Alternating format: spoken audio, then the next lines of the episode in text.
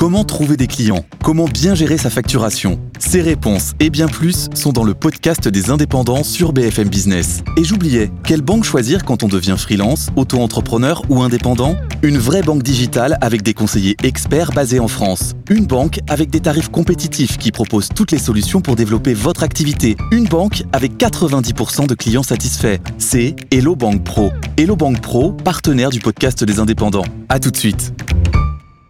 BFM Business présente Tous les jours, j'entends quoi? De nouvelles solutions, de nouvelles entreprises, de nouvelles levées de fonds. Mais c'est extraordinaire. J'ai dit qu'il y a un vrai souci, il faut créer de l'emploi. Je suis assez d'accord avec euh, ce qui a été dit. Il suffit d'écouter BFM Business. Voilà, magnifique. Audrey Tcherkov, Thomas Asportas, Good Evening Business. Allez, 19h sur BFM Business. Bonsoir à toutes et à tous. Soyez les bienvenus si vous nous rejoignez dans la deuxième heure de Good Evening Business. On est en direct jusqu'à 20h avec, comme tous les soirs, Audrey Tcherkov. Rebonsoir Audrey. Rebonsoir Thomas et rebonsoir à tous. Dans l'actualité ce soir, Audrey, on a cette phrase de Bruno Le Maire, le ministre de l'économie, catégorique ce matin sur BFM TV et RMC, qui nous dit que la crise inflationniste est derrière nous. Alors, est-ce que oui ou non, cette fois-ci, c'est vraiment la bonne? Est-ce qu'on peut croire le ministre sur parole? Eh bien, on verra ça, Audrey, avec nos experts à partir de 19h10. Exactement. Ce qu'on verra aussi, c'est si les rachats d'actions qui continuent de battre des records en France doivent être dénoncés euh, ou pas. Réponse tout à l'heure. Et puis on va se pencher sur le rapport annuel de l'INSEAD sur la compétitivité des pays qui vient de tomber et qui nous dit que la France a encore beaucoup de chemin à Mmh. parcourir pour attirer les talents étrangers. Voilà, des beaux sujets de débat ce soir, donc jusqu'à 20h, avec Alain Di Crescenzo, président de CCI France, Jean-Marc Sylvestre, éditorialiste chez Atlantico, Guillaume Autier, le patron de Meilleur Taux, et Franck de Dieu, le directeur adjoint de la rédaction de Marianne. Une belle équipe, là, Ça nous promet un, un débat animé. Jusqu'à 20h. À tout de suite. Votre rendez-vous avec Mailboxes, etc. Emballage, expédition et logistique pour entreprises et particuliers. Nos solutions sur mbefrance.fr. Good Evening Business, le journal.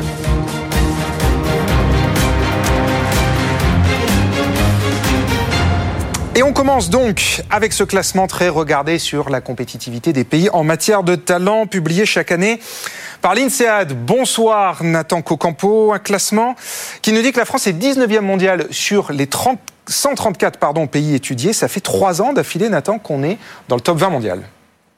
Avec un gros point fort selon l'indice, sa capacité à développer et produire des talents. La France se classe troisième en matière de formation continue, avec une très bonne note aussi sur le système éducatif. La France est le septième pays en matière de développement des talents. Autre point positif, selon le rapport, la France a de plus en plus tendance à garder ses talents grâce à un environnement favorable à l'innovation et aux startups. Bon, donc nos talents euh, s'expatrient moins, ça effectivement c'est une bonne nouvelle, mais on a en revanche toujours autant de mal à attirer les talents étrangers, Nathan. Oui, la France n'est que 25e dans cette catégorie. Les mouvements sociaux affectent négativement l'attractivité du pays auprès des étrangers, selon l'un des auteurs de l'étude, qui évoque aussi comme point d'amélioration les inégalités salariales hommes-femmes et la diversité en entreprise. Alors si on regarde un peu plus haut dans le classement, comme l'année dernière, ce sont la Suisse et Singapour qui dominent du mouvement à la troisième place, avec le retour des États-Unis au détriment du Danemark. Une remontée qui tient à la fin de l'ère Trump qui avait abîmé la valeur du pays en matière de talent, avec la fermeture des frontières aux étudiants étrangers. C'est ce que nous dit l'auteur de l'étude. Enfin, la plupart des grands pays européens complètent le top 15 devant la France. Donc, les Pays-Bas sont 5e, le Royaume-Uni 10e et l'Allemagne 14e. La France, forte pour former des talents sur son sol, mais qui a toujours autant de mal à faire venir les talents étrangers, notamment les jeunes. 19h04 sur BFM Business. On poursuit avec cette annonce de Bercy qui lance la réforme du label ISR. Vous savez, c'est l'acronyme de l'investissement socialement responsable. Un label qui est censé garantir au public qu'il investit bien dans les fonds qui respectent les, critères ESG. Ces nouveaux critères seront publiés ce mois-ci et appliqués à partir du mois de mars prochain. Mais dès ce matin, Bruno Le Maire nous a annoncé euh, sur le plateau de BFM TV et RMC que les hydrocarbures, gaz, pétrole et charbon seront exclus des nouveaux critères du label. On l'écoute. J'ai pris la décision que ce label ISR ne pourra plus être accordé à un investissement dans un nouveau projet de pétrole, de gaz, de charbon, pour garantir que ce label est effectivement écologiquement et socialement responsable. Rien n'est pire que donner le sentiment aux épargnants ou à nos compatriotes qu'on met une estampille verte et en fait derrière il y a des activités brunes. Donc j'ai simplement voulu garantir la crédibilité de ce label. Désormais, on ne pourra plus financer sous ce label des investissements dans le pétrole, le gaz ou le charbon. Voilà la fin des hydrocarbures dans le label ISR français. Puisqu'on parle de climat, en Angleterre, Charles III, lui, prononçait il y a quelques heures son premier discours du trône devant les parlementaires du Royaume-Uni. Vous le savez, le roi d'Angleterre veut être un ambassadeur international de la cause climatique. Sauf qu'il s'est retrouvé, on va dire ça comme ça, un peu gêné aux entournures devant ses parlementaires quand il a dû lire le discours préparé par son Premier ministre Rishi Sunak qui prévoit d'autoriser dans le pays de nouveaux projets pétroliers et gaziers. Écoutez Charles III. Une législation sera introduite pour renforcer la sécurité énergétique du Royaume-Uni et réduire la dépendance à l'égard de marchés énergétiques internationaux volatiles et de régimes étrangers hostiles. Ce projet de loi soutiendra l'octroi de licences pour de nouveaux gisements de pétrole et de gaz, ce qui aidera le pays à passer à une consommation énergétique net zéro d'ici à 2050, sans ajouter de charges excessives aux ménages. S'intéresser maintenant à la voiture électrique, parce que les automobilistes du monde entier, visiblement, sont dans le brouillard. Bonsoir, Justine Vassogne. C'est l'Observatoire CTLM qui étudie chaque année les attentes et les comportements des automobilistes partout dans le monde et visiblement, ils sont de plus en plus nombreux à remettre en cause l'intérêt des voitures électriques et à repousser leur achat, Justine. Comme l'ombre d'un doute sur l'électrique, le scepticisme est d'abord politique. 62% des Européens estiment que la décision d'interdire le thermique en 2035 ne sera pas appliquée. Il y a 12 ans, quand le bonus-malus a été créé en France, détaille l'Observatoire CTLM, c'était pour inciter les Français à acheter du diesel. Aujourd'hui, il ne bénéficie plus qu'aux voitures 100% électriques. Les automobilistes ne savent plus sur quel pied danser. Ils questionnent aussi le progrès que représente l'électrique. Seuls 40 des Français estiment que cette solution est la bonne pour l'environnement. En 2019, trois quarts d'entre eux pensaient qu'électrique rimait avec futur. La voiture électrique a pris un coup en termes d'image, estime l'Observatoire. Dernier doute sur les prix, avec l'augmentation notamment des tarifs de l'électricité. Plus de 70% des Européens estiment qu'une voiture électrique est bien trop coûteuse. Une brèche dans la promesse initiale de l'électrique, plus chère à l'achat, mais moins à l'usage, analyse l'Observatoire Conséquence de ce brouillard, seuls 20% des Français comptent acheter une voiture dans les 12 prochains mois. Et ben voilà, la voiture électrique est toujours loin de faire l'unanimité. C'est le, point qu'on, c'est le moins qu'on puisse dire. Et puis pour finir, on apprend aujourd'hui par le média La Lettre des informations confirmées depuis par des sources judiciaires que Sanofi est visé par une enquête du parquet financier. Une enquête préliminaire pour, je cite, diffusion d'informations fausses ou trompeuses et manipulation de cours qui concernerait le lancement de son médicament phare, le fameux Dupixent? Le laboratoire répond qu'il n'est pas au courant. Hélène Cornet. Y a-t-il eu manipulation présumée du marché sur les prévisions de vente du médicament phare de Sanofi, le Dupixent, lors de son lancement fin 2017 C'est ce que devra déterminer l'enquête du parquet financier ouverte depuis mars dernier. La lettre évoque un effet de stock. Le groupe pharmaceutique aurait minoré le niveau réel des réserves chez les grossistes aux États-Unis pour maquiller des débuts moins prometteurs qu'annoncés. Il s'avère qu'aujourd'hui, le Dupixent est bel et bien un blockbuster avec plus de 10 milliards d'euros de ventes annuelles. Il est indiqué pour traiter l'asthme, l'eczéma et bien d'autres pathologies, mais à l'époque, Sanofi, qui a tout misé sur ce médicament, jouait gros. Sanofi dit ne pas être au courant d'une quelconque enquête préliminaire du parquet national financier sur ses comptes 2017 ou autres, et précise que toutes les informations financières sont exactes, précises et sincères. Le groupe pharmaceutique se réserve, dit-il, le droit d'agir en justice contre toute allégation mensongère. Hélène Cornet, 19h09, on retourne sur les marchés. Les marchés, le CAC 40, je vous redonne la clôture ce soir en cette deuxième journée euh, de séance de cotation de la semaine. Le CAC 40 est dans le rouge. On lâche 0,39 points à 6986 points. On a reperdu les 7000 points reconquis de haute lutte la semaine dernière. Bonsoir Aude Kersulek. Bonsoir Thomas. Comment est-ce que ça se passe à mi-séance sur les marchés américains? Eh C'est pas le même sens euh, qu'à Paris. On, ça monte encore du côté euh, de New York. On est même sur une septième séance de hausse pour le S&P, la meilleure série depuis quasi quasiment deux ans. Alors, dans le détail, le Dow Jones gagne en ce moment 0,2%, 34 169 points. Le S&P donc plus 0,1% et le Nasdaq lui plus 0,8%. En fait, on a une petite descente hein, sur les taux obligataires, le taux à 10 ans qui est repassé sur les 4,6%. Ça fait monter les valeurs technologiques, donc le Nasdaq. Et puis des marchés qui attendent des commentaires de banquiers centraux. Neil Kashkari, un membre de la Fed qui s'est exprimé hier, qui nous a dit quand même que la politique monétaire n'était peut-être pas encore assez restrictive, en tout cas que l'économie était quand même bien résiliente. Il faudrait peut-être en faire plus. Jérôme Powell, lui, s'exprimera mercredi et jeudi. Et puis du côté des valeurs, Uber prend en ce moment plus de 2% grâce à des perspectives optimistes, optimistes pour le dernier trimestre, alors que justement ces résultats euh, trimestriels ont été assez ont été inférieurs euh, aux prévisions pour ce trimestre, mais c'est plutôt euh, vers la fin d'année que les investisseurs se, se tournent pour faire monter le titre. Voilà donc Wall Street pour l'instant à la hausse. À la hausse, merci beaucoup Aude Kersulek. Bientôt 19h11 sur BFM Business, on marque une pause et dans un instant, les experts du soir avec Audrey Tcherkov et nos débatteurs en direct jusqu'à 20h. A tout de suite. BFM Business présente Good Evening Business, les experts du soir. 19h15, nous allons tout de suite commencer avec une actualité plutôt positive, une fois n'est pas coutume, puisque la crise inflationniste est derrière nous, en tout cas d'après Bruno Le Maire. On en parle tout de suite avec nos invités, Alain Di Crescenzo, président de la CCI France. Rebonsoir. Jean-Marc Sylvestre, éditorialiste chez Atlantico. Bonsoir, Guillaume Mottier, PDG du groupe Meilleur Taux, et puis Franck de Dieu, euh, directeur adjoint de la rédaction de Marianne, avec cette une hein, euh, qui parle notamment du palmarès du patriotisme industriel. Du Made in France, on en parlait effectivement avant 19h. Voilà, c'est en kiosque. Donc l'INSEE nous le disait la semaine dernière, l'inflation est tombée à 4% au mois d'octobre, mais Bruno Le Maire, lui, va plus loin puisqu'il en parle déjà au passé. On l'écoute tout de suite, il était ce matin sur le plateau de BFM TV. Oui, la crise inflationniste est derrière nous, je vous le confirme. Euh, nous avons une crise inflationniste qui a démarré fin 2021 qui ensuite euh, a explosé avec euh, la guerre en Ukraine. Aujourd'hui, l'inflation, elle vient de repasser à 4%, et elle devrait retomber à 2,6% en 2024. Qu'est-ce que ça veut dire? D'abord, ça veut dire que malgré tout, ça reste difficile pour beaucoup de nos compatriotes.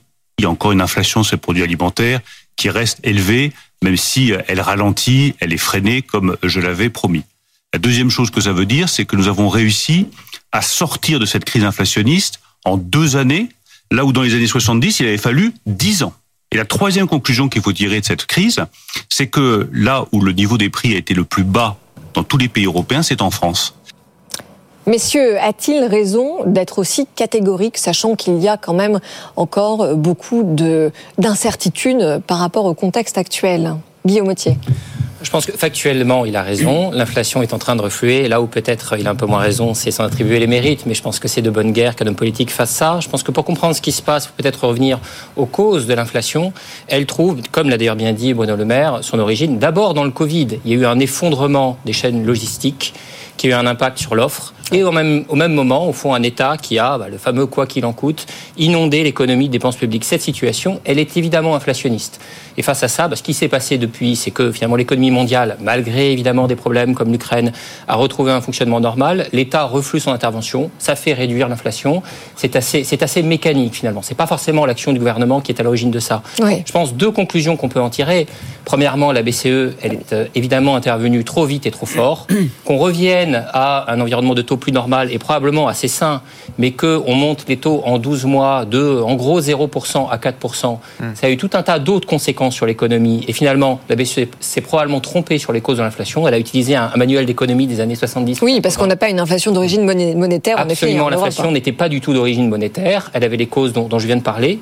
Et puis deuxièmement, il faut que l'État arrête de se voir comme un assureur en dernier ressort de tous les risques de l'économie, y compris du risque inflationniste. On voit que même ce matin, quand Bruno Le Maire parle d'une inflation à 2%, il en parle comme d'un risque, comme de quelque chose sur lequel l'État peut intervenir. Je pense qu'on a habitué les Français à cette idée qu'on allait donner tout un tas de chèques pour, euh, au fond, combler ou compenser ce risque inflationniste. Je pense que sur ce plan-là, l'épisode qu'on vient de connaître, eh bien, il n'a pas favorisé une pédagogie assez saine des finances publiques. Alain Di Crescenzo, vous qui représentez bah, des milliers d'entreprises en France, est-ce que vous confirmez que l'inflation appartient bientôt au passé? Écoutez, moi je ne sais pas si ça appartient au passé. Je, je suis comme vous, j'écoute, euh, j'écoute les statistiques. Ce que je vais vous euh, rappeler, c'est dans quelle est la situation des entreprises vis-à-vis de l'inflation aujourd'hui parce que vous savez, la projection est complexe pour les entreprises, notamment pour les PME. 85% des entreprises disent euh, bloquer leurs coûts du fait de l'inflation. 46% des entreprises, notamment des PME, disent que l'inflation met leur entreprise en péril. 40% des dirigeants, notamment des TPE, disent qu'ils sont, si ça continue, ils vont devoir baisser leur rémunération. Et ils nous disent, les entrepreneurs, avoir pour 15% des difficultés à payer leurs factures. C'est ça que ça veut dire aujourd'hui l'inflation.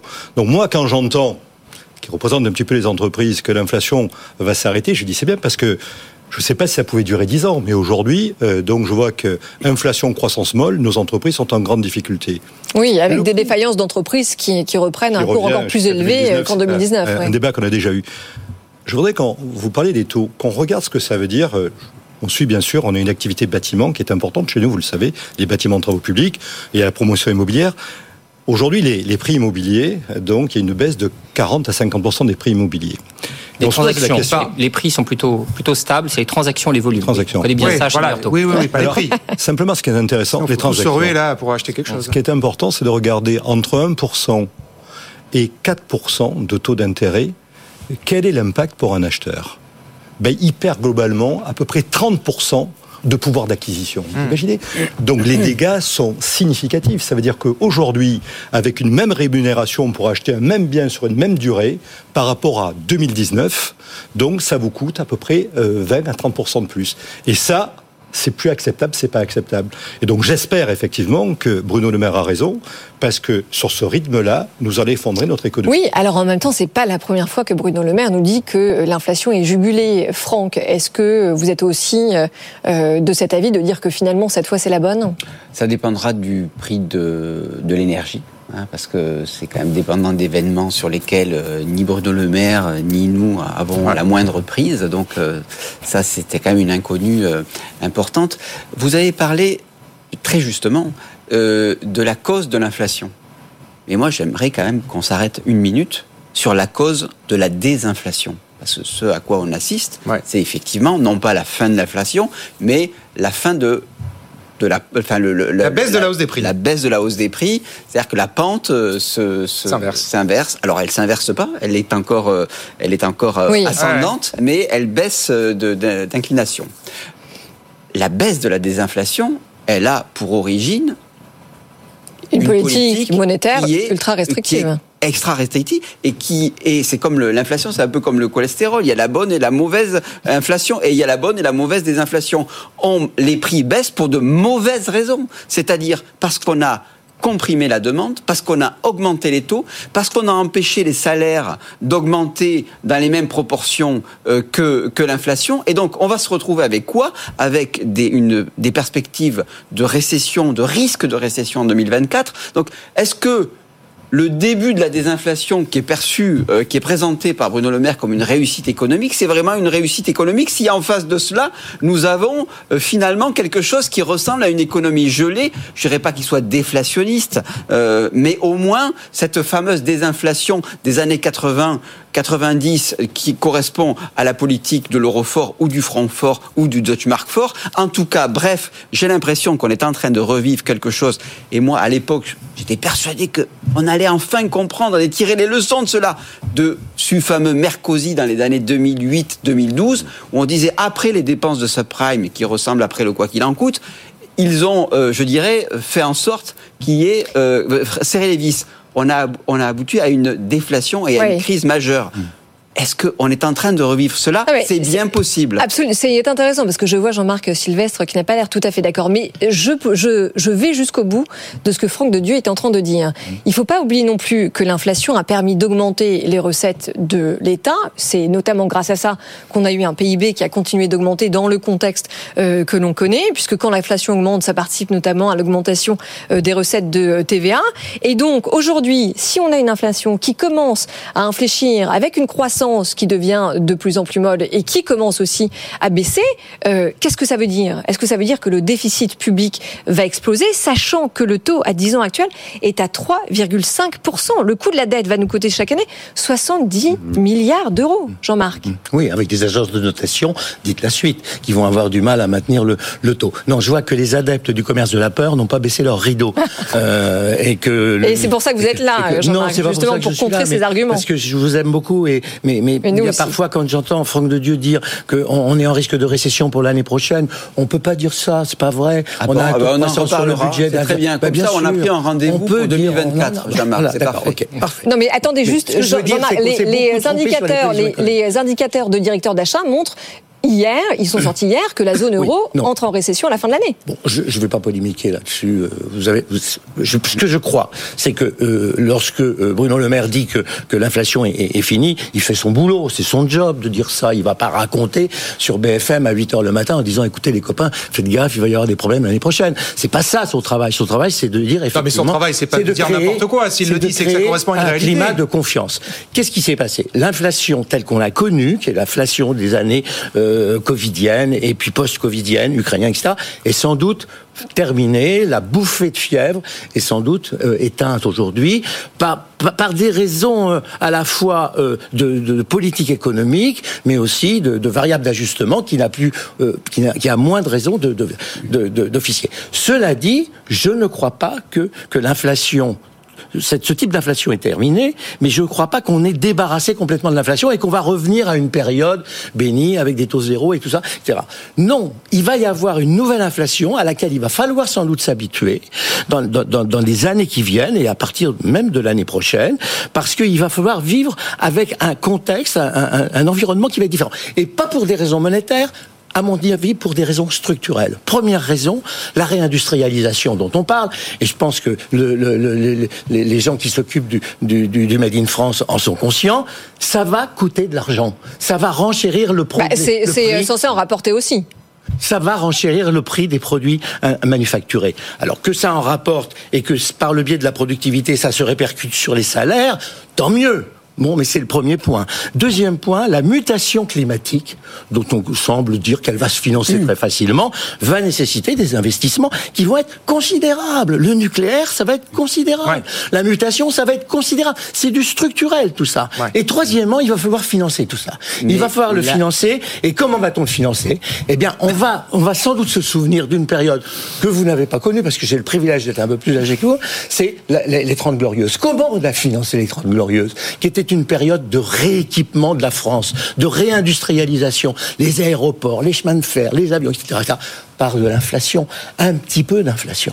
Un peu d'inflation. Et beaucoup de croissance. Et Ouais. beaucoup de croissance. Mais Oui, voilà. de croissance. décrire Mais- Jean-Marc mais compte Sylvestre, c'est finalement une inflation assez vertueuse. Oui, c'est-à-dire je décris il y a une augmentation des prix. Si ça se, si c'est, ça cohabite avec une augmentation des salaires, Mais bien Voilà, sûr. qui bénéficie à c'est l'économie générale. Alors, si effectivement, que vous non, mais ayez- c'est pour ça que entre. Il faut arrêter Là- de pleurer C'est pour ça que nous sommes à la croisée des chemins sur le plan, je dirais, de, de politique économique. Soit on rentre dans, une, dans la logique monétariste des années 80 avec une politique de désinflation et où Non. on se satisfait à l'antenne de se dire on va arriver avec 2, 2% de... Oui, mais aujourd'hui, les institutions européennes sont sur cette logique. C'est leur mandat. C'est exactement, c'est leur mandat.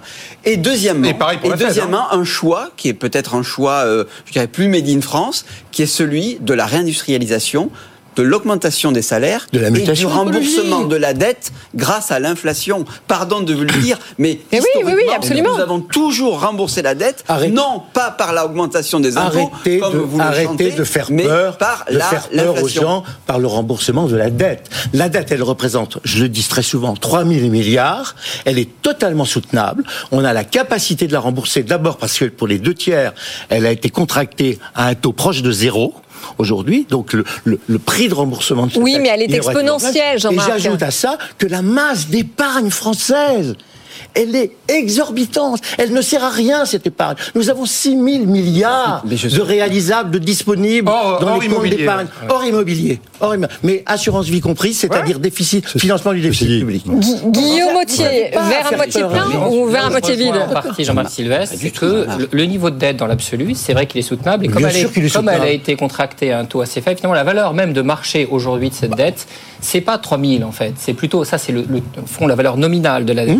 Et la valeur de marché de la dette, c'est moins 3 000. Ce qui n'est pas soutenable, c'est le déficit. En fait, c'est le flux. D'exploitation. Les, soix- les 70 C'est un milliards dont vous parlez de charges Oui. de la dette, Oui. finalement, le déficit courant, l'écart entre les recettes et des dépenses. Et je rappelle, les dépenses, c'est pas du financement des services publics, c'est pas de l'investissement. Qui sont- qui sont exponentielles, qui- encore une fois. Mille fois raison. Et donc, dans, je dirais, enfin, notre rôle collectif, qui est de faire de la pédagogie de ce sujet, au fond, quand on envoie le message que la dette est soutenable, ça risque d'être mal interprété en disant finalement les finances publiques, de façon générale, ne posent pas de problème. Et là, je ne suis pas d'accord. Je Hum. pense que en sortie de cette crise avec des taux élevés, nous nous retrouvons avec une situation de déficit qui, elle, Je n'est suis pas, pas soutenable. d'accord parce que la dette sur de la réindustrialisation, la dette sur de la mutation climatique, un changement de notre structure, un changement de notre Oui, mais aujourd'hui, ce n'est pas le cas. Jean-Marc. Aujourd'hui, la dette ne finance pas ça. Elle non, ne finance pas les sûr. dépenses, Bah, justement, d'avenir et de long terme dont Mais on a enfin, besoin. Elle il faut- finance on- notamment des dépenses de fonctionnement Oui, avec une qualité de service Mais public qui n'augmente On a, pas. on a quand même une contrainte politique qui vous a pas échappé. faut qu'on sorte de la, de la crise d'Ukraine.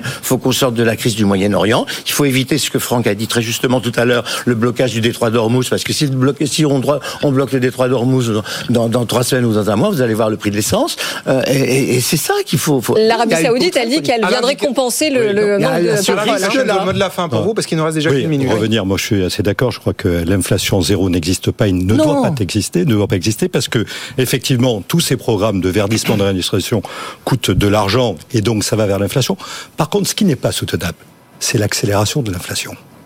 Ça veut dire que quand on passe de 1% à 4, c'est des dépenses de à 5%, fonctionnement. C'est des à dépenses de vitesse on n'arrive pas à s'accoutumer. Et ce qui nous fait du mal à nous entrepreneurs, c'est l'incapacité, vous l'avez dit, à répercuter, si vous voulez. Quand vous avez le prix de l'alimentation qui prend 20%, vous avez l'incapacité à répercuter ça sur vos prix de vente et sur vos salaires.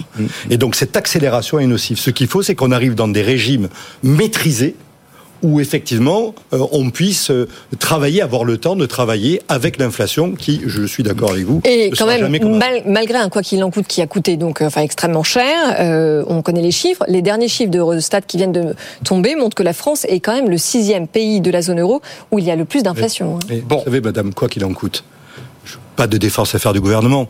Vous savez, il aurait pu avoir une autre Non, non, mais on est d'accord là-dessus, avait pas eu évidemment. une crise ukrainienne, on repartait à 10% de croissance. Voilà. Alors le quoi qu'il en coûte, c'est vrai qu'on le juge. On aura eu, on aura eu 2,5, on aura Voilà, eu 2,5. le- on aura eu 2,5. Mais Bon, voilà. et 1%, Donc, a priori, c'était notre histoire. Et avec, un- avec un niveau, Allez, c'est un niveau de 19h30, salaire qui a augmenté plus vite que l'inflation hein, pour, euh, pour, euh, pour l'année prochaine. Pour l'année On a, on a un gain de pouvoir d'achat. hein. Pour l'année prochaine. Normalement. À confirmer, à confirmer si l'inflation, effectivement, veut bien rentrer dans le rang, comme le disait Bruno Le Maire et nous l'a promis. Le plateau d'en face sur BFM TV et RMC. Allez, 19h30, je vous redonne les principaux titres de l'actu. Votre rendez-vous avec DS Automobile, l'inimitable savoir-faire à la française. BFM Business, l'info éco. 19h30 sur BFM Business, l'Europe signe un accord provisoire pour lancer quatre satellites Galileo avec l'américain SpaceX. C'est la conséquence de la perte de souveraineté de l'Europe dans l'accès à l'espace dans les prochains mois, jusqu'à la mise en route attendue d'Ariane 6. L'accord porte sur deux lancements prévus en avril et en juillet 2024 qui rapporteront 180 millions d'euros à la société d'Elon Musk. Au Portugal, le Premier ministre Antonio Costa a présenté sa démission suite à une affaire de corruption qui a aussi conduit à l'inculpation du ministre des Infrastructures et de son chef de cabinet. Le désormais ex-premier ministre portugais est soupçonné, je cite, de malversation, corruption active et passive de titulaires de fonctions publiques et trafic d'influence dans le cadre de l'attribution de licences d'exploration de lithium et de production d'hydrogène. Une démission acceptée par le président de la République portugais qui va convoquer des élections anticipées. En France, Sanofi est visé par une enquête du parquet financier. Une enquête préliminaire est en cours depuis le mois de mars pour diffusion d'informations fausses ou trompeuses et manipulation de cours. Cela concernerait le lancement en 2017 de son médicament phare, le fameux Dupixent contre l'asthme et l'eczéma. Le laboratoire dit ne pas être au courant. Une perquisition est en cours au siège de SFR liée à un contentieux fiscal sur la TVA sur la période 2013-2019. Perquisition confirmée dans la journée par Arthur Dreyfus, le PDG d'Altis France, la maison mère de SFR et de BFM RMC. La direction d'Altis précise que le contentieux avec l'administration fiscale porte sur les taux de TVA de offres triple play et de ses services de presse sur cette période. Et puis pour finir, Apple regarde les droits du foot français de la Ligue 1. D'après nos confrères de RMC Sport, aucune offre formelle n'a été déposée à ce stade, mais plusieurs rendez-vous téléphoniques ont eu lieu ces derniers jours entre le géant américain et la Ligue de foot professionnelle. Apple qui diffuse déjà sur son service de streaming Apple Plus le championnat de foot américain avec sur les pelouses un certain Lionel Messi, 19h32 sur BFM Business. On se retrouve dans un instant pour la suite des experts du soir. On est en direct jusqu'à 20h. À tout de suite. BFM Business présente Good Evening Business, les experts du soir. 35 sur BFM Business, la dernière partie des experts du soir avec Franck Dedieu, de Marianne, Guillaume Autier, le patron de Myrto et Jean-Marc Sylvestre d'Atlantico et bien sûr Audrey Tcherkov. On continue de débattre en direct jusqu'à 20h. On se penche maintenant sur les rachats d'actions, ces fameux rachats d'actions dénoncés au printemps dernier par Emmanuel Macron. Il parlait du cynisme des grands groupes qui procèdent à ces rachats d'actions pendant que la rue grondait contre la réforme des retraites. Bon, bah, visiblement, ce cynisme euh, des grands patrons n'effraie pas les grands groupes puisque les rachats d'actions euh, battent des records cette année. Ce sont des chiffres qui ont été donnés aujourd'hui par Natixis qui nous disent qu'on est à 23 milliards d'euros depuis le début de l'année.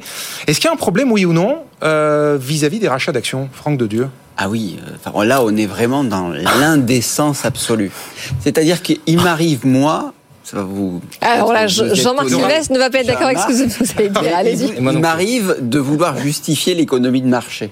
Alors je dis bah la bourse à quoi ça sert On me dit euh, bah, la bourse bah, ça sert à trouver C'est quand vous avez perdu un pari à Marianne, on vous oblige à justifier l'économie voilà, marché. c'est ça. c'est un gage. Non, non mais très honnêtement, je dis écoutez, euh, la bourse ça sert à financer euh, à trouver de l'argent euh, pour Bah financer des activités, des investissements et c'est pas simplement une forme de marché secondaire où on veut à tout prix euh, gagner de l'argent, de la spéculation. Le rachat d'actions, c'est l'inverse de ça. C'est-à-dire que c'est l'idée que on va pas en bourse pour lever de l'argent et pour financer, mais on utilise la bourse pour retirer de l'argent. C'est-à-dire pour brûler des valises d'argent de manière à faire augmenter, mais ah si, de manière à faire augmenter mécaniquement le cours. En gros, on- il y a moins d'actions en circulation, le bénéfice par action augmente et donc le cours augmente d'autant.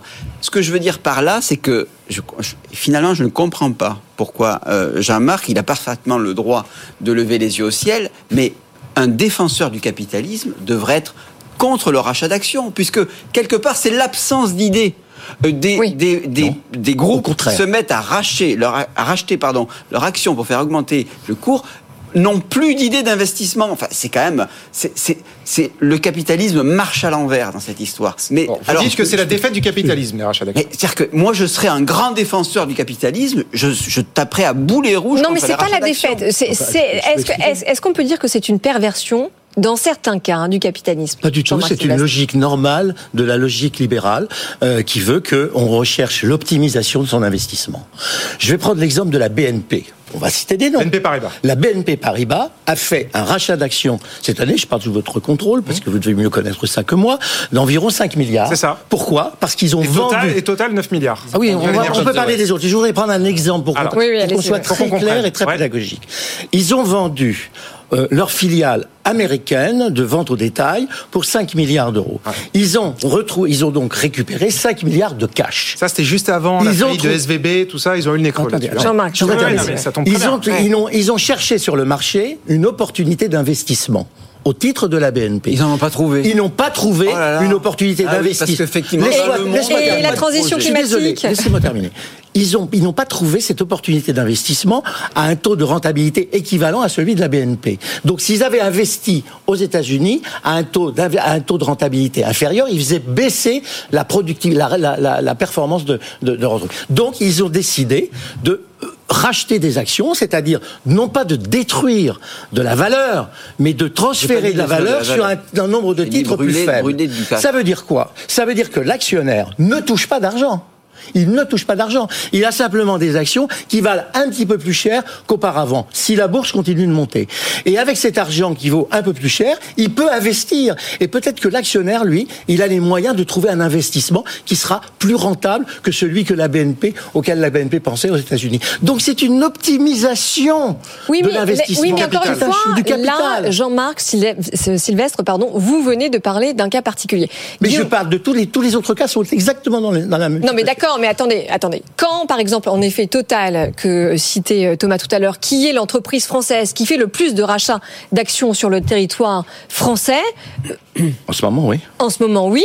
Alors qu'il a en face un mur d'investissement à faire, notamment pour changer son modèle et investir dans la Et transition économique, vous ne dites pas que c'est une perversion du Non, capitalisme ça n'est pas une perversion du capitalisme, parce qu'il va laisser ses actionnaires libres d'investir là où il veut. Si les actionnaires veulent réinvestir leur argent dans des start-up qui s'occupent justement des énergies vertes ou qui s'occupent d'un certain nombre de Mais attendez, c'est une manipulation de, Laissez- de- c'est une manipulation de cours pour dégager ça- un dividende indirect. je- alors franchement, je vous permets pas de dire qu'il s'agit d'une manipulation de cours. D'abord, s'il s'agissait d'une manipulation de cours, elle serait contrôlée par les Non, mais autorités. ça peut être considéré comme ça dans certains cas, Jean-Marc. Non, Guillaume Autier. Moi, je suis vraiment. David, du chef euh, d'entreprise, en- en- justement. Oui, en total accord avec ce que vient de dire Jean-Marc Sylvestre. Euh, Merci. racheter des actions, c'est tout simplement rendre de la- de- de la l'argent aux valeur. actionnaires pour qu'il soit investi ailleurs. Et en faisant quand même confiance à un actionnaire pour décider où il va mettre son argent. C'est quand même une logique assez simple. Et en effet, l'entreprise qui fait ça, peut-être qu'elle dit, elle considère qu'elle n'a pas de meilleur projet d'investissement. Et après tout, peut-être qu'un actionnaire, une autre entreprise. A des dans idées Dans l'exemple que vous avez pris, il est probable qu'il y ait des projets Mais il y en a. La très intéressants, peut-être en dehors de Total. Finalement, c'est aussi une réaction d'humilité de la part de l'entreprise. Bien sûr. J'ajoute d'ailleurs que dans la logique bien française qui a consisté à créer un lien entre ces opérations de rachat d'actions et puis des dispositifs de participation et d'intéressement, on a créé Oui, une c'est magnifique comme ça que ça atterrit, on va y revenir. une magnifique usine à gaz. On a créé un dispositif extrêmement complexe, extrêmement peu lisible. Le message qu'on envoie, Ah. Non, c'est une entreprise. C'est c'est honnêtement assez complexe. Et d'ailleurs, finalement, je, je rappelle qu'il y a juste une façon de rémunérer les salariés qui est juste du salaire. Le fait d'envoyer tous les messages, que tous les dispositifs autour, c'est comme ça qu'on rémunère les salariés. Moi, je suis toujours un petit peu interrogatif. Finalement, on envoie un message que rendre l'argent, le faire sortir, c'est pas bien. On sait que quand on fait ça dans l'économie, on crée aussi des problèmes pour le faire entrer. On envoie un message aux investisseurs qui me semble, à mon avis, assez mauvais, assez mauvais à long terme. Avec- Franck de Dieu, vue, Avec de quoi, avec quoi, Franck de Dieu, avec quoi euh, fonctionne le, pri- le, le private equity à votre avis? Il fonctionne avec des survaleurs euh, qui ont été euh, créées dans des sociétés cotées, qui ont été dégagées. Créer d'autres survaleurs. Mais- Vous parlez mais comme ce dans que ne, ne croyez pas, ne croyez pas qu'un actionnaire prend ses actions et ses dividendes, les met sous son oreiller et dort dessus. C'est pas vrai. Ça Mais ne croyez pas Ça existe que dans votre Mais- dans votre fantasme. Mais ne ça. croyez pas qu'il dégage chaque. Non, non, non. Il cherche un investissement Ne optimum. Croyez pas qu'il dégage chaque année de la plus-value en capital rendu possible grâce, à le, grâce au rachat d'actions Il où pas de la plus-value et où chaque il année. réinvestisse Il- c'est du long terme. au bénéfice de l'économie en général. on- n'est pas en spéculation. c'est- du long terme. L'histoire, l'histoire des 20 dernières années en ce qui concerne les rachats d'actions et les crises financières à répétition nous dit, c'est peut-être le seul enseignement qu'on peut tirer, c'est de se dire que non, la plus-value en capital, elle n'est pas utilisée vertueusement au bénéfice de l'économie. Je suis désolé, ça c'était des livres monétaristes des années 90, Mais non, c'est plus vrai. C'est plus vrai. Guillaume, attendez, parce que j'ai- j'aimerais justement vous, euh, interroger. Il y a des cas, en effet, où c'est nécessaire. Quand on a notamment une stratégie défensive, le rachat d'actions, c'est absolument nécessaire. Mais pourquoi est-ce que Joe Biden, aux États-Unis, depuis le mois de janvier, a décidé de surtaxer le rachat d'actions Parce que ça prend des proportions qui sont absolument gigantesques? Parce qu'il est 1000 temps. milliards de dollars. Mais en France aussi, dans les années 2000, on était à 7 milliards. Aujourd'hui, on est à 24 milliards. Est-ce que vous êtes d'accord pour dire que c'est que c'est trop? Ben, il y a une survaleur et une surcapitalisation, une survalorisation des, va- des, des, des, des actions en bourse pour les raisons monétaires, pour les raisons de politique monétaire qu'on a vécu pendant les dix ans. Il y a eu une distribution de liquidités dont une partie s'est retrouvée, dans l'action. Mais quand vous dites que Joe Biden fait ça, je- ça- ça vous a- il est en campagne électorale, hein, je crois. Hein. Hmm. Il est en campagne électorale, non? Bah, oui, alors, Oui, enfin, il est attendez, aussi président des États-Unis. Voilà, Il exactement. pas Non, non, mais- être contre que je la veux dire, libre entreprise. il a un mandat en cours, il a des exactement. majors pétrolières. Ils surtaxent. Là-bas, parce- qui, euh, qui- et c'est qui vrai. pratique beaucoup le rachat d'actions. Et, et c'est vrai que là, euh, Franck n'en a pas parlé, il aurait pu, mais je vais lui glisser le truc. Il n'y a pas d'impôt sur les, sur les rachats d'actions, vous comprenez? Donc ça passe comme ça, puisqu'il n'y a pas de distribution d'argent. Il faudrait qu'il y ait un Eh bien non, parce que vous prenez, vous continuez de garder le risque que la bourse porte, c'est-à-dire que vous gardez votre valeur boursière, ou vous la vendez, vous dégagez une plus-value et vous êtes imposé sur les plus-values, ou vous ne la vendez pas et vous laissez. Oui, mais c'est pour ça que je vous dis que c'est un dividende indirect. C'est totalement, non, mais c'est totalement substituable à un dividende. Vous avez raison. hein, selon la selon la situation de marché, en fait, essentiellement en fonction de la valeur de l'action, c'est plus intéressant soit de verser un dividende, soit de racheter des actions. Mais la vérité, c'est que c'est une façon de faire circuler le capital dans une économie que le capital circule et qu'il soit investi dans les secteurs les plus porteurs. C'est juste sain, c'est juste normal. Et moi, j'invite chacun à imaginer si Total levait 9 milliards, si Total faisait une émission d'actions pour dire il nous faut 9 milliards en plus, on serait tous scandalisés en disant on va quand même pas donner 9 milliards à Total. Là, ils font le contraire, ils rendent de l'argent. Mais alors, Ils rendent l'argent. absolument Et on est aussi scandalisé. scandalisés. Il y a, Ouais, mais il y a enfin, chose rendent de l'argent à qui logique Si- là-dedans. S'ils disaient Aux c'est gens pour investir, investi, c'est pour augmenter mes salaires, c'est Ce pour... qui euh, serait scandaleux, et ça l'a été aux États-Unis, euh, je parle une fois de plus sous votre contrôle, c'est que des entreprises ne faisant pas de bénéfices s'endettaient à taux zéro pour pouvoir faire, faire oui, des rachats d'actions. Et ça, c'était sans doute pas totalement légitime. Enfin, c'est Non, mais- quand même les mécanismes du marché que vous vantez. Non, depuis pas 10 000 celui-là. Pas celui-là, la Si, régulation. mais, mais si, parce que, parce que qu'est-ce qui se passe? Quand les entreprises euh, euh, procèdent à cette pratique, donc on l'a dit tout à l'heure, elles n'investissent pas. On va continuer sur le cas de Total. Total génère 20 milliards de bénéfices nets en 2022. Combien il investit dans sa euh, recherche et développement? 1 milliard de dollars. Non, mais Il y a c'est une entreprise ridicule. qui a Mais- beaucoup investi, c'est quoi Oui. total. D'abord, on parle de montants Non, énormes. non, mais à la hauteur des enjeux. Mais bien sûr, bien sûr. Audrey, Des- les des 5 enjeux de la transition vont être investis dans d'autres entreprises Toutes, pour leur permettre toutes les énergies euh, naturelles, l'essentiel a été financé par Vous Total. apprendrez peut-être dans quelques semaines que telle entreprise a levé 1 milliard 500 millions. Vous voyez des entreprises comme Vercor qui lèvent des montants colossaux. Les gigafactories de Mais bâtiments. finalement, c'est, aussi des opérations comme celle-là qui permettent et à cet argent Ouais. de se réinvestir et d'être investi dans d'autres projets. On applaudit quand on apprend des belles levées de fonds. Ouais.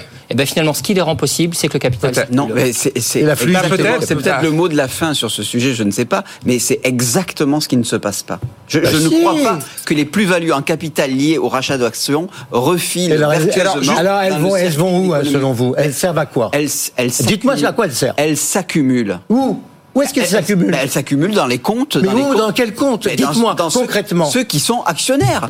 Ceux qui sont actionnaires. Mais qu'est-ce qu'ils font Vous l'avez même dit, Jean-Marc, ils ne vendent pas leurs titres. Ils s'assoient pas sur leur matelas. Mais ils ne vendent pas leurs titres, donc vous avez une Bernard Arnault, il réinvestit l'argent qu'il. Non, mais attendez, oui, d'accord, mais avec des proportions différentes en fonction des actionnaires et des pays. Qu'est-ce que vous voudriez qu'un type qui est déjà très riche, et c'est tous les gens dont on parle sont très riches, conserve encore de non, mais l'argent pour Jean-Marc, devenir Jean-Marc, encore pardon, plus. les actionnaires, c'est aussi l'actionnariat salarié. Bien on, va, on va finir le débat comme ça. Oui. C'est-à-dire que le sens du propos du président au printemps dernier, c'était de dire quand il y a des rachats d'actions, Bah oui. il faut mieux associer les salariés à cette réussite, en tout cas cette pratique. il fallait et comment est-ce qu'on atterrit dans le budget Comment est-ce qu'on atterrit dans le budget Et vous l'évoquiez tout à l'heure, Guillaume Motier, c'est on rouvre les dispositifs d'intéressement et de participation et de primes exceptionnelles quand des grandes entreprises sont capables de faire du partage de la valeur. Ça, pour le coup, Franck de Dieu, vous, vous saluez ou vous dites que c'est hors sujet c'est pas du tout la réponse à apporter au sujet dont on parle depuis 10 minutes. Ça pourrait être. Je, je suis assez partagé parce que vous avez euh, l'hypothèse Macron qui consiste à dire les salariés ont participé à ce, ce profit, j'allais dire à ce surprofit. Oui. Et donc, quelque part,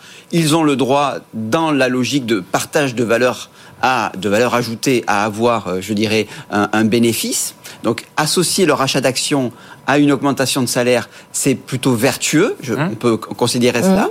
Mais on peut aussi considérer concrètement que ces sociétés qui font beaucoup de profits et des milliards de profits, finalement, sont, à- je dirais, payent relativement bien, convenablement. Leurs salariés, absolument, oui. Et donc, il y a un arbitrage à faire entre l'impôt qui pourrait bénéficier à l'ensemble de la collectivité, ou alors la prime qui pourrait bénéficier à des salariés qui sont responsables directement, mais sont déjà comparés à des PME euh, qui sont peut-être aux prises avec des difficultés au quotidien. Et des, et des- et des salariés qui sont bien moins lotis, oui. C'est ça. Donc, en fait, l'idée de l'impôt a une vertu, c'est qu'elle redistribue à l'ensemble des, des De la collectivité. l'ensemble de la collectivité. Qu'il L'idée de l'intéressement a une vertu aussi, c'est quelque part, elle récompense ceux qui sont directement aux prises avec ces surprofits.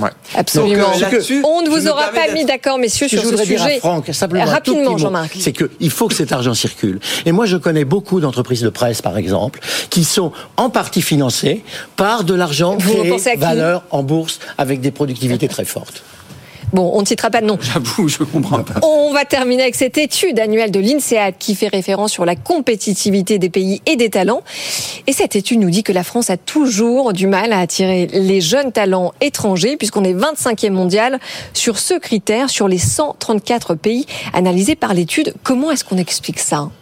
Un jeune talent français, Guillaume Autier. Ah, Vous êtes, vous êtes bien aimable, euh, mais justement, euh, je suis pas allé Vous pas le. Voilà. Non, non, mais je pense que c'est c'est évidemment une chaîne d'ensemble. Ça commence pendant les études. Il est clair que le moment où on change le plus de pays, le moment un peu clé, c'est, on va dire, les dernières années d'études, éventuellement les Oui. années de stage. Donc ça se joue dans l'étape d'avant.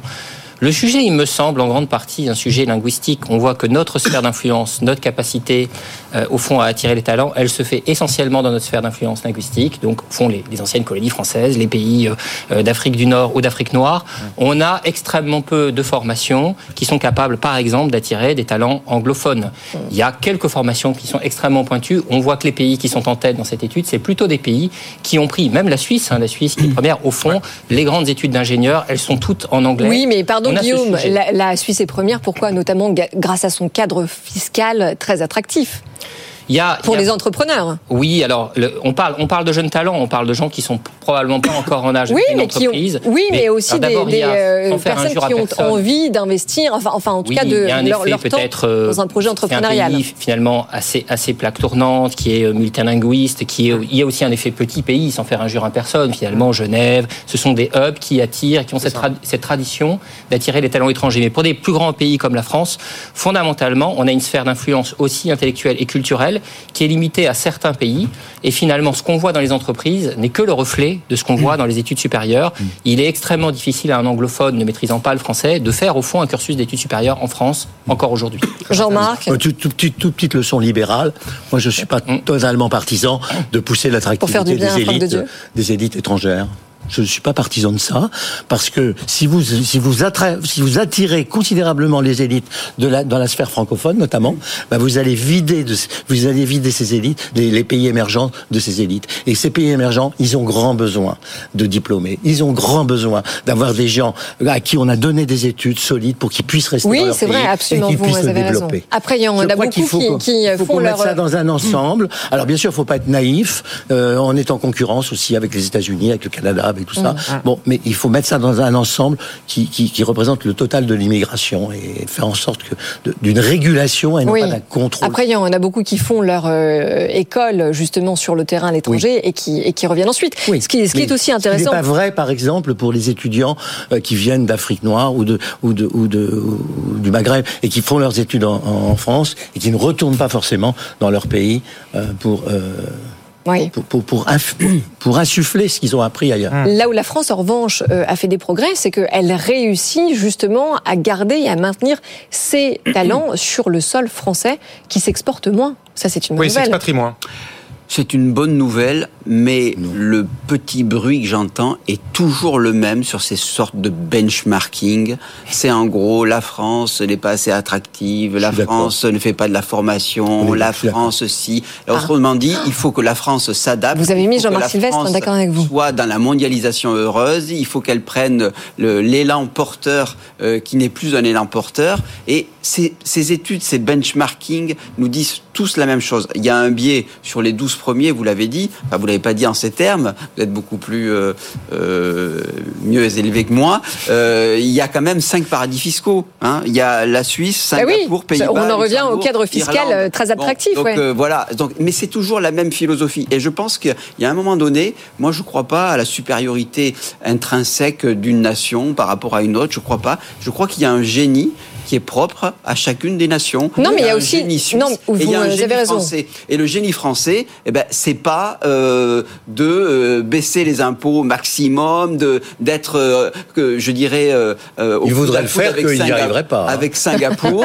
Non, le génie français, c'est quelque chose qui, re- qui ressemble au refus de, de à quelque chose qui porte une forme d'universel, d'égalité, de modèle social. Mais vous savez- Et, et, et c'est là, c'est dans ce cadre-là que les Français expriment leur génie. Mais ça ne veut pas dire que tout le monde doit être... Non, mais cette étude, Non. elle parle aussi du génie Voilà. français, puisqu'elle dit notamment que sur la place des femmes dans la société et notamment dans l'économie, la France a fait des progrès sur les carrières des femmes et notamment, évidemment, euh, sur leur place dans les conseils d'administration. Oui, Guillaume. dans beaucoup de domaines, mais moi je, je me retrouve pas mal dans ce que vous avez dit. Je pense qu'il faut pas euh, passer notre temps à nous flageller. Je pense qu'on a un système d'abord euh, d'études supérieures et d'attractivité qui est quand même plutôt pas mal. Que nous n'ayons pas le même modèle que l'Irlande, que les Pays-Bas, que le Luxembourg, finalement, c'est pas cette étude qui nous l'apprend. Je pense que ça va, ça va un tout petit peu de soi. Et finalement, l'étude souligne aussi que, voilà, dans certains domaines, on fait, on fait mieux que se défendre. Je pense quand même que se comparer, c'est pas si mal. Je veux dire, il faut pas non plus que dès qu'on se compare, on considère qu'on jette aux orties et qu'on renie notre modèle. Il y a probablement une voie, une voie moyenne entre les deux. Moi, je, je crois au génie français, comme vous avez dit. Je me retrouve pas mal dans ce que vous avez dit.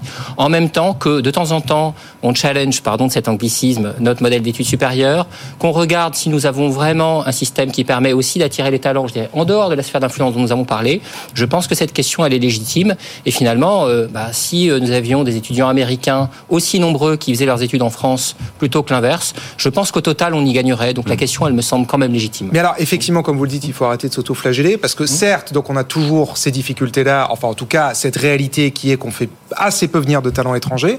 Mais pour ce qui est de la formation, que ce soit dans l'enseignement supérieur ou même tout au long de la vie, on a plutôt des bonnes surprises. On passe notre temps à entendre dire que notre système Oh. éducatif est en lambeaux, qu'on décroche dans les classements PISA. Et en fait, cette étude de l'INSEAD nous dit que notre système éducatif est le 16e mondial et on est troisième mondial pour la formation tout au long de la vie. Donc en fait, on est plutôt des références dans ce domaine-là. Et c'est pas du tout le son ambiant, y compris de la part du gouvernement, qui nous dit que le problème économique numéro un du pays, c'est l'éducation. Mais c'est pas l'éducation supérieure, c'est l'éducation euh, de base. Oui, mais même sur la formation tout au long de la vie, enfin, ça fait des années qu'on entend dire que l'une des clés de la politique de l'offre, c'est justement de monter en gamme dans la formation on et les compétences. à- Là, l'étude, l'étude de l'INSEAD, elle nous dit qu'en fait, on est au niveau. Ah oui, oui. C'est-à-dire que, Thomas, si on se met à ne pas comprendre ce pourquoi on est bon, mais à comprendre ce pourquoi on n'est pas bon, euh, c'est un peu déprimant. Mais effectivement, c'est ce- c'est assez euh, étonnant. Non, mais Il le faudrait fait regarder de près le, les, les, les critères qui sont utilisés, parce que la formation continue, euh, c'est vrai qu'on passe notre temps à dire que c'est- ça fonctionne Moi, pas je veux bien. pas- Là, euh, Non, mais justement, les critères, c'est le cadre fiscal et réglementaire, la qualité de l'enseignement, la protection sociale, l'employabilité ou encore la formation de la Mais main-d'œuvre. enfin, Il y a, il y a Il deux facteurs là-dessus sur lesquels, formation. sur lesquels il faut faire de commentaires. Sur, sur, l'attractivité. Sur l'attractivité fiscale, franchement, il y a des pays qui n'ont pas d'autre chose à offrir à, le- à leur cadre qu'une fiscalité light pour aller y travailler. Est-ce que vous allez aller travailler, vous, au bord des lacs du Connemara Non. Vous allez y jouer au golf. Juliette Armanet franchement. pourquoi pas, ouais. Premier point. Deuxième point, sur, sur la, sur la- l'employabilité, elle dépend de ce que, de ce que vous disiez. C'est totalement juste. L'employabilité d'un type qui sort de Harvard est beaucoup plus forte mondialement qu'un type qui sort de, de Polytechnique, même, même de Polytechnique ou d'HEC. Euh, Parce que, bah, parce que euh, les entreprises multinationales sont là-bas et qu'elles et qu'elles offrent des, des- des solutions. Bon, on a trouvé un sujet qui vous a mis d'accord tous les trois. On y est arrivé. Oh oui. Franck de Dieu, bah si, à peu près faites. Franck de Dieu, de Marianne, euh, Guillaume Autier, Meilleur Taux, Jean-Marc Sylvestre, Atlantico. Merci beaucoup à tous les trois. Merci à vous, Audrey.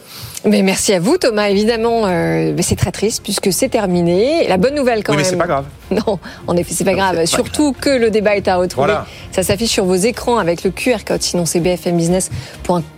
L'autre bonne nouvelle, c'est qu'on se retrouve demain soir. Absolument, en direct, 18h, 20h, comme tous les soirs. Et puis dans un instant, bah, toute l'actu de la tech. François Sorel qui prend les commandes de BFM Business en direct jusqu'à 22h. Et puis allez, il nous reste 30 secondes. Je vous donne la une de Marianne. Justement, on a oublié de la citer euh, de cette semaine et qui parle, euh, eux aussi, comme nous, euh, du Made in France, avec le salon du Made in France qui ouvre ses portes à la fin de la semaine. À demain, André. Bonne soirée.